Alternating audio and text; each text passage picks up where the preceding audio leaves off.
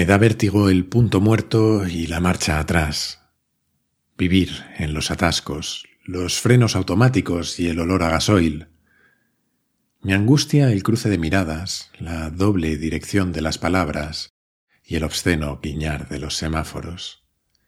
Me da pena la vida, los cambios de sentido, las señales de stop y los pasos perdidos, me agobian las medianas, las frases que están hechas, los que nunca saludan y los malos profetas. Me fatigan los dioses bajados del Olimpo a conquistar la tierra y los necios de espíritu. Me entristecen quienes me venden Kleenex en los pasos de cebra, los que enferman de cáncer y los que solo son simples marionetas. Me aplasta la hermosura de los cuerpos perfectos, las sirenas que ululan en las noches de fiesta, los códigos de barras, el baile de etiquetas. Me arruinan las prisas y las faltas de estilo, el paso obligatorio, las tardes de domingo y hasta la línea recta. Me enervan los que no tienen dudas y aquellos que se aferran a sus ideales sobre los de cualquiera. Me cansa tanto tráfico y tanto sinsentido, parado frente al mar mientras que el mundo gira. El capítulo de hoy es seguramente el que más veces he reescrito y regrabado de todos los que llevo hasta ahora. He tenido muchísimas dudas de cómo enfocarlo y vamos, he perdido la cuenta de las versiones que he hecho y ni siquiera sé si esta que estoy grabando ahora será la última. De hecho, lo tenía ya escrito casi al completo y empezaba de una manera totalmente distinta cuando me acordé de este poema de Paco Ortega Palomares que te he leído, que Extremo Duro incluyó en el videoclip de esa joya que es Stand By.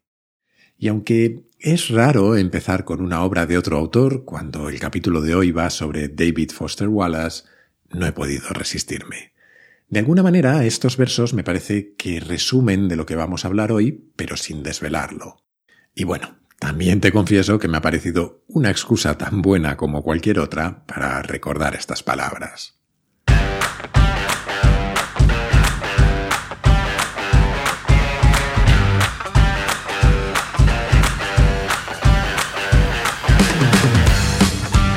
Soy Jaime Rodríguez de Santiago y esto es Kaizen, el podcast para mentes inquietas en el que te acerco a personas, a ideas y a técnicas fascinantes de las que aprender cada día.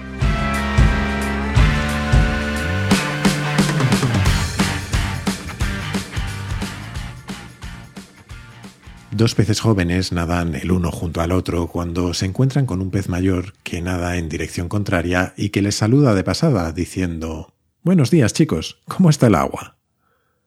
Los dos peces jóvenes continúan nadando en silencio durante un rato hasta que uno de ellos mira al otro y dice ¿Qué demonios es el agua? Así, recordándonos que las realidades más obvias, ubicuas e importantes son frecuentemente las más difíciles de ver, empieza uno de los discursos de graduación más recordados de la historia. De hecho, el único que David Foster Wallace dio en su corta vida. Y es a ese discurso y a algunas ideas relacionadas con él a lo que vamos a dedicar el capítulo de hoy. Antes de empezar, tengo que quitarme la careta y decirte que yo no he leído casi nada de David Foster Wallace, solo fragmentos sueltos de alguna de sus obras y precisamente el discurso del que te quiero hablar hoy, de hecho, tengo desde hace tiempo a la que se supone que es su mejor novela, La broma infinita, mirándome con cara de desaprobación desde la estantería porque no me atrevo a hincarles el diente a sus más de mil páginas. Por eso, un día decidí que, para empezar con Foster Wallace, quizás lo más fácil era comprarme una edición en libro de This is Water o Esto es agua, el discurso que te decía, que se lee más o menos en diez minutos, pero que la primera vez que lo hice me voló la cabeza. Nacido en 1962, Foster Wallace estaba considerado uno de los mejores escritores de su generación. Lamentablemente se suicidó muy joven, a los 46 años, y tras más de 20 peleando con la depresión. Su lucha le da aún más sentido a este discurso, que escribió tres años antes de su muerte, porque, como dice el subtítulo de la edición que yo tengo, esto es agua son algunos pensamientos expuestos con motivo de una ocasión especial sobre cómo vivir con compasión. Como te decía antes, le he dado infinitas vueltas a cómo enfocar este capítulo. Me planteé incluso leerte el discurso completo, pero además de que imagino que estaría incumpliendo una o varias leyes de propiedad intelectual, creo que merece más la pena que puedas leerlo tú. Es fácil encontrar el texto completo en Internet, así que si quieres parar el capítulo e ir a leerlo ahora, yo te espero aquí encantado. En cualquier caso, el objetivo de hoy es repasar las lecciones para la vida que este discurso nos deja y, en la medida en la que yo sea capaz, relacionarlo también con otras ideas. La primera de esas lecciones es precisamente la que se extrae de la historieta de los peces. Llega un momento en el que nos acostumbramos tanto a nuestra vida que mucho en ella se convierte en algo tan corriente, tan habitual, que es como el aire que respiramos. Sucede con todo, pero especialmente con la relación que generamos con nosotros mismos, con nuestros pensamientos. Foster Wallace, de hecho, utiliza la historia de los peces para darle una nueva interpretación a esa frase tan habitual de que con la educación nos enseñan a pensar.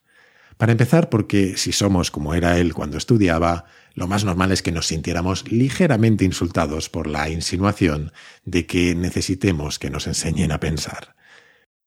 Él dice que lo que debería enseñarnos la educación es a ejercer nuestra libertad de elegir sobre qué pensar.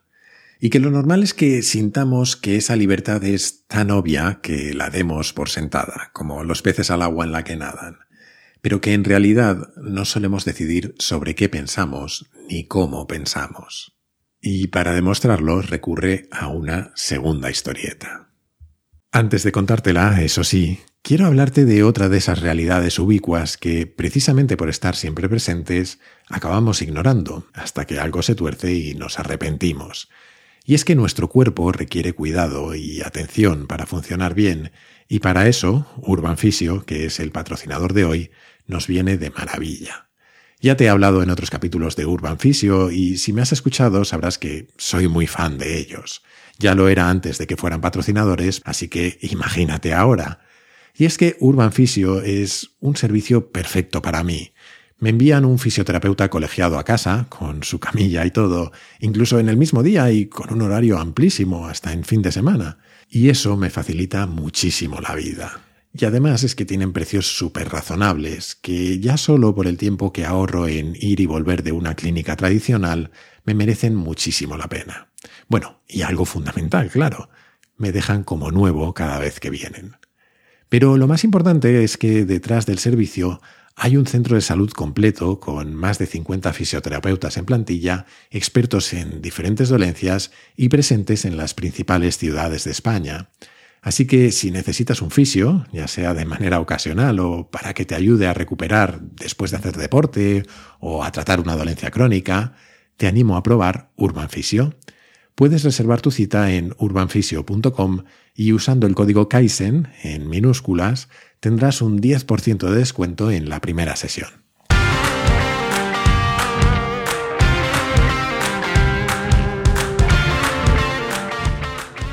Hay dos tipos sentados juntos en un bar en mitad del Alaska más salvaje. Uno de ellos es creyente y el otro ateo, y están discutiendo sobre la existencia de Dios con esa intensidad especial que sigue a la cuarta cerveza. Y el ateo dice, mira, no es que no tenga razones para no creer en Dios, no es que no haya experimentado con todo eso de rezarle. Justo el mes pasado me pilló una terrible ventisca fuera del campamento. No podía ver nada y estaba completamente perdido a 45 grados bajo cero, y lo hice, lo intenté. Me arrodillé en la nieve y grité Dios, si hay un Dios, estoy perdido en esta ventisca y me voy a morir si no me ayudas. En ese momento, en el bar, el creyente le mira sorprendido y le dice Entonces tienes que creer, ¿no? Al fin y al cabo estás aquí y vivo. El ateo pone los ojos en blanco con desdén. No, tío, lo único que pasó es que un par de esquimales que casualmente pasaban por ahí me mostraron el camino de vuelta.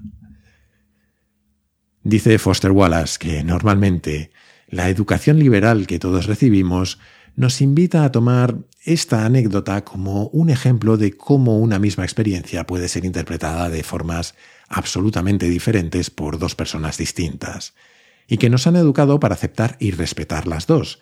En ningún momento queremos decir que una es cierta y la otra falsa o errónea. Y que todo esto está muy bien, pero que significa que nunca acabamos hablando de dónde vienen esas formas de pensar, de dónde surgen dentro de ellos. Como si la forma que tenemos de ver el mundo y cómo interpretamos nuestras experiencias estuviera predeterminada, como nuestra altura, la talla de zapatos, o como si fuera algo absorbido de la cultura, como el lenguaje. En definitiva, como si no pudiéramos elegir conscientemente mirar las situaciones con un ángulo determinado. Y además está la arrogancia, porque los dos, el ateo y el creyente, están seguros de que la suya es la interpretación correcta. Nuestra confianza ciega en la forma que tenemos de ver el mundo es para él, como si alguien fuera presidiario sin ser consciente de que está encerrado. Para Foster Wallace, es que eso de enseñarnos a pensar debería ir de cómo ser un poco menos arrogantes y más críticos con nuestros propios pensamientos y certezas, porque un enorme porcentaje de aquello de lo que estamos convencidos es completamente incorrecto. Vamos, la turra que suelo darte yo habitualmente, ya te la sabes, eso de que todo es mentira. Pero él lo explica de una forma genial, Dice que todo en su experiencia de la vida refuerza su profundo convencimiento de que Él es el absoluto centro del universo, la persona más importante que existe. Y es verdad. Vivimos en nuestra cabeza, somos el centro de nuestro universo. Piénsalo, nunca has experimentado nada en lo que tú no fueras el centro de tu experiencia. El mundo, tal y como lo sentimos, está delante o detrás de ti, a tu izquierda o a tu derecha, en tu tele o en tu pantalla o donde sea. Los demás nos tienen que comunicar sus sentimientos y sus pensamientos de alguna manera, mientras que los nuestros propios son inmediatos, urgentes, reales. Ya me entiendes. Eso inevitablemente nos sesga.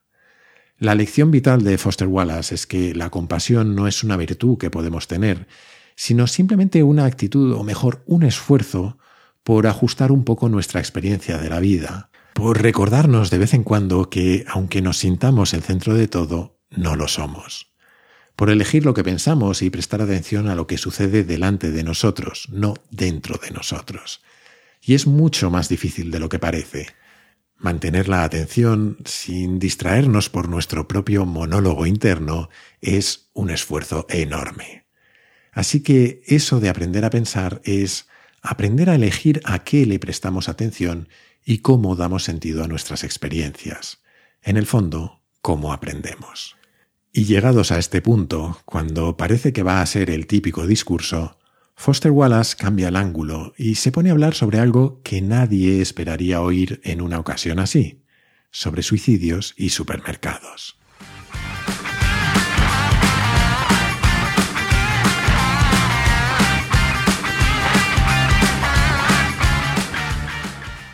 En ese giro extraño que hace, David Foster Wallace empieza recordándonos el viejo cliché de que la mente es un excelente sirviente, pero un amo terrible, y que este, como tantos otros clichés, tan banal y superficial como parece, encierra una enorme y horrible verdad.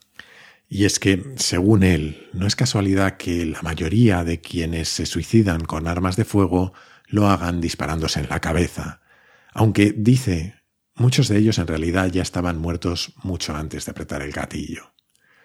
Porque para él el auténtico valor de la educación debería ser el de evitarnos pasar nuestra confortable, próspera y respetable vida adulta muertos, inconscientes, esclavos de nuestra cabeza y de su disposición natural a estar completamente solos día tras día. Y por si eso nos parece una exageración, dice que nos ofrece un ejemplo práctico que yo te voy a contar en una traducción un poco libre que he hecho yo, pero intentando que sea lo más cercana posible al original. Dice así.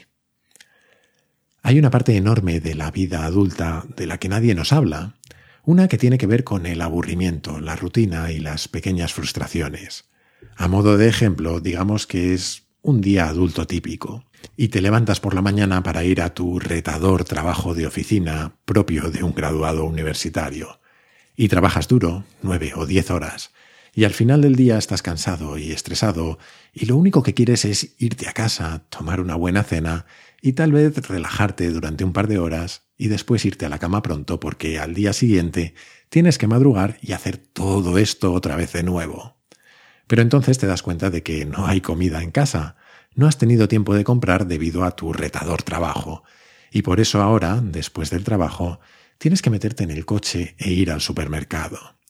Es el final de la jornada laboral y el tráfico está fatal, así que llegar al supermercado te lleva mucho más de lo que debería. Y encima está lleno, porque es la hora del día cuando todos los que tienen un trabajo como el tuyo intentan hacer la compra. Y la tienda está horrible y fluorescentemente iluminada, infundida en un hilo musical que te arruina el alma, y es realmente el último lugar en el que querrías estar pero no puedes entrar y salir rápido. Tienes que vagar por los pasillos atestados de gente para encontrar lo que buscas. Tienes que maniobrar la chatarra de tu carrito a través de otra gente agotada y agobiada. Y por supuesto también están los viejos, desesperadamente lentos, y los niños con déficit de atención que bloquean el pasillo. Y solo puedes rechinar tus dientes mientras intentas ser educado y pedirles que te dejen pasar, hasta que finalmente consigues los ingredientes de tu cena, pero ahora resulta que no hay suficientes cajas abiertas, a pesar de que es la hora punta y la cola para pagar es increíblemente larga, lo que es estúpido y exasperante, pero no puedes pagar tu furia con la cajera que está trabajando frenéticamente, sobreexplotada en un trabajo cuyo tedio y falta de sentido sobrepasan tu imaginación. Al final consigues llegar a la caja, pagas tu comida, esperas a que la máquina acepte tu tarjeta y te sueltan un tenga un bonito día en una voz que es la voz absoluta de la muerte. Y después tienes que llevar tus espeluznantemente endebles bolsas de plástico en tu carrito, con esa rueda rota que de manera desesperante se empeña en girar a la izquierda, a través del colapsado aparcamiento e intentar cargar las bolsas en el coche de tal manera que en el camino a casa no se salga nada y acabe rodando por el maletero, y a continuación conducir todo el camino hasta tu casa a través del lento, pesado tráfico de la hora punta, etcétera, etcétera. Todo el mundo ha hecho esto alguna vez, pero claro, no es lo mismo que cuando se convierte en tu rutina adulta día tras semana, tras mes, tras año. Y son precisamente estas pequeñas mierdas frustrantes cuando llega el momento de elegir en qué pensar. Porque los atascos y los pasillos abarrotados y las largas colas para pagar me dan tiempo para pensar, y si no tomo una decisión consciente sobre qué hacerlo y a qué prestar atención, estaré cabreado y miserable cada vez que tenga que salir a comprar comida, porque mi predisposición natural ante estas situaciones es que van sobre mí, sobre mi hambre y mi fatiga y mis ganas de llegar a casa, y me va a parecer que el resto del mundo está en mi camino. Y además, ¿quién coño es toda esta gente que se interpone? Y mira lo estúpidos y repulsivos que son, y en la caja parecen ganado, con la mirada muerta, o lo molestos y maleducados que son los que hablan por el móvil mientras esperamos, y lo profundamente injusto que es todo esto. He trabajado muy duro durante todo el día y estoy hambriento y agotado y ni siquiera puedo llegar a casa a comer y relajarme por culpa de toda esta estúpida gente. O si tengo más conciencia social, seguramente gaste mi tiempo en el atasco del final del día cabreado con todos los enormes coches familiares y todoterrenos malgastando gasolina de forma egoísta, y cómo las pegatinas fachas siempre parecen estar en los coches más grandes y asquerosos, conducidos por los más feos, desconsiderados y agresivos dueños, que suelen ir hablando por teléfono mientras se cruzan una y otra vez solo para ganar unos pocos y estúpidos metros. Y puedo pensar sobre cómo los hijos de nuestros hijos nos despreciarán por haber gastado todo su combustible y cargarnos el planeta, y cómo de consentidos y estúpidos y egoístas y asquerosos somos todos, y cómo todo es una mierda, y así una y otra vez. Mira, si decido pensar así, vale, muchos lo hacemos. Excepto que pensar así suele ser sencillo y automático y no suele ser una elección.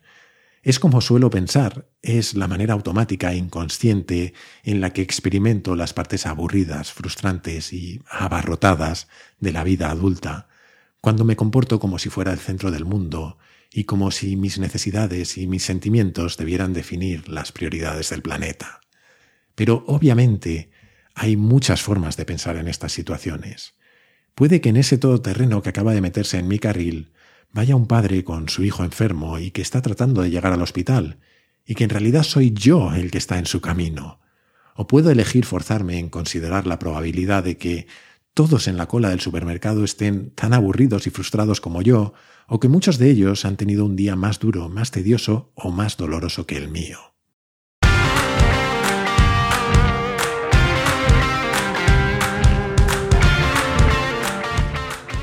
Después de este recorrido tan angustioso sobre la vida adulta, Foster Wallace dice que no pretende dar lecciones morales, que elegir pensar de una forma u otra no te hace mejor persona necesariamente, pero que te da opciones. Te da la posibilidad de decidir qué tiene significado en tu vida y qué no. Por ejemplo, en qué crees o qué adoras. Porque dice, en la vida adulta no existe el ateísmo, siempre, todos adoramos algo.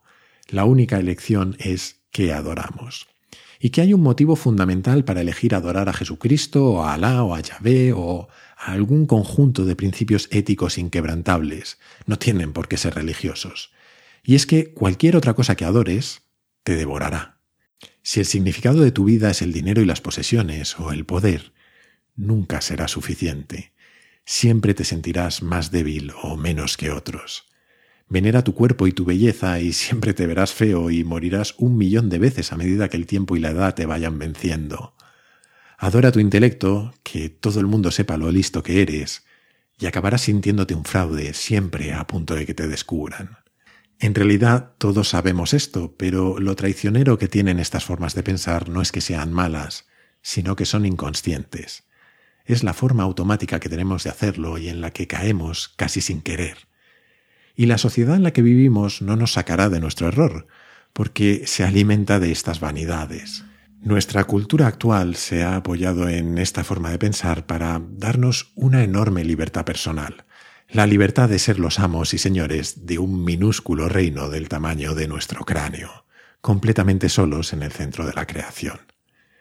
Esa libertad tiene muchas cosas buenas, pero no es la única posible, la importante de verdad es la libertad que conlleva atención y presencia, y disciplina y esfuerzo, y ser capaz de preocuparnos y sacrificarnos por otros una y otra vez, de infinitas y aburridas pequeñas formas todos los días.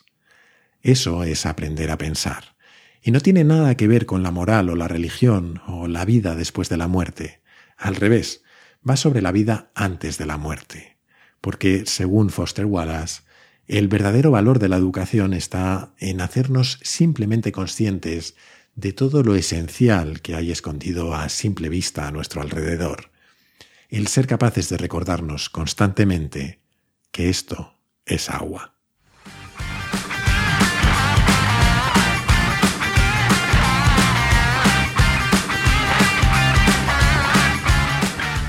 Te confesaré que mi mayor miedo con este capítulo, y por eso le he dado tantas vueltas, era que acabara resultando en una cursilería gigantesca. Y con tanta vuelta que le he dado, la verdad, ya no sé si he conseguido evitarlo o todo lo contrario. Espero que no te lo haya parecido, pero si lo ha hecho, no culpes a Foster Wallace, eh, sino a mí. Créeme que por más que me he esforzado en captar su esencia sin leerlo íntegro ni traducirlo al pie de la letra, es imposible que le haya hecho justicia a cómo estaba originalmente escrito. Si no lo has hecho, te vuelvo a animar a leerlo, en inglés si es posible, porque está lleno de pequeñas expresiones geniales. Pero más allá de las palabras, hay mucho en él que resuena conmigo, sobre todo porque habla, desde otra perspectiva, de algo que a mí me obsesiona y que he mencionado en alguna ocasión, la importancia de nuestras conversaciones con nosotros mismos. Qué nos decimos y cómo nos lo decimos creo que tiene un poder enorme en cómo vivimos lo que nos pasa. No solo en lo que dice él, que viene a ser cultivar la compasión a través de abrir nuestra mente a comprender al resto, sino también mucho más allá.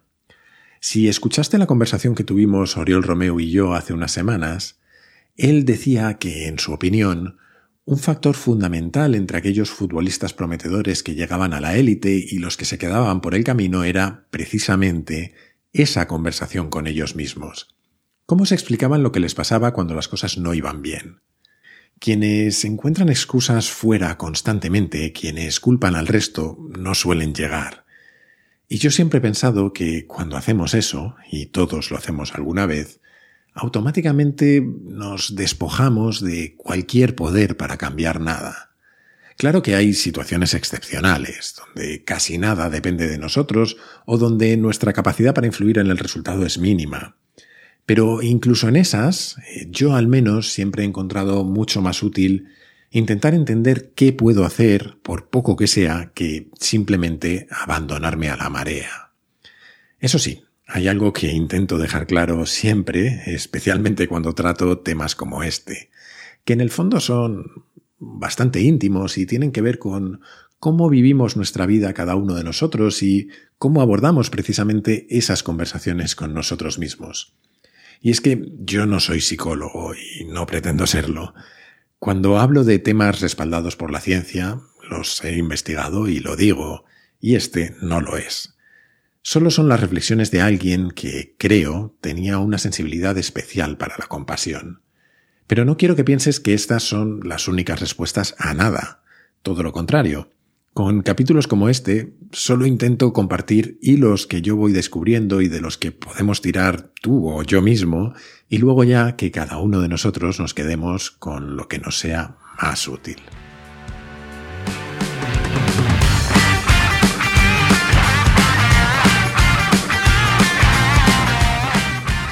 Hasta aquí el capítulo de hoy. Quizás ha sido un poco más intensito de lo habitual, pero espero que te haya gustado. A mí, el discurso de Foster Wallace me alucina. Te animo como siempre a suscribirte y recomendar Kaizen en tu plataforma de podcast preferida, en YouTube, en redes sociales o como creo que es mejor, a tus amigos. Así me ayudas a que Kaizen siga creciendo. Además, si te gusta el podcast, puedes unirte a la comunidad Kaizen, una forma de apoyarlo económicamente y también de acceder a un foro en el que conectar con otros curiosos compulsivos, a contenidos exclusivos y a un feed sin publicidad. Para hacerlo, solo tienes que entrar en mi web, jaimerodriguezdesantiago.com y hacer clic en el banner rojo. Y desde esa misma web o desde mi Twitter, arroba jaime-rdes, puedes hacerme llegar tus comentarios, tus sugerencias, lo que tú quieras. Siempre contesto, aunque a veces tarde un poco. Y esto es todo por hoy. Como siempre, muchísimas gracias por estar ahí y hasta la próxima.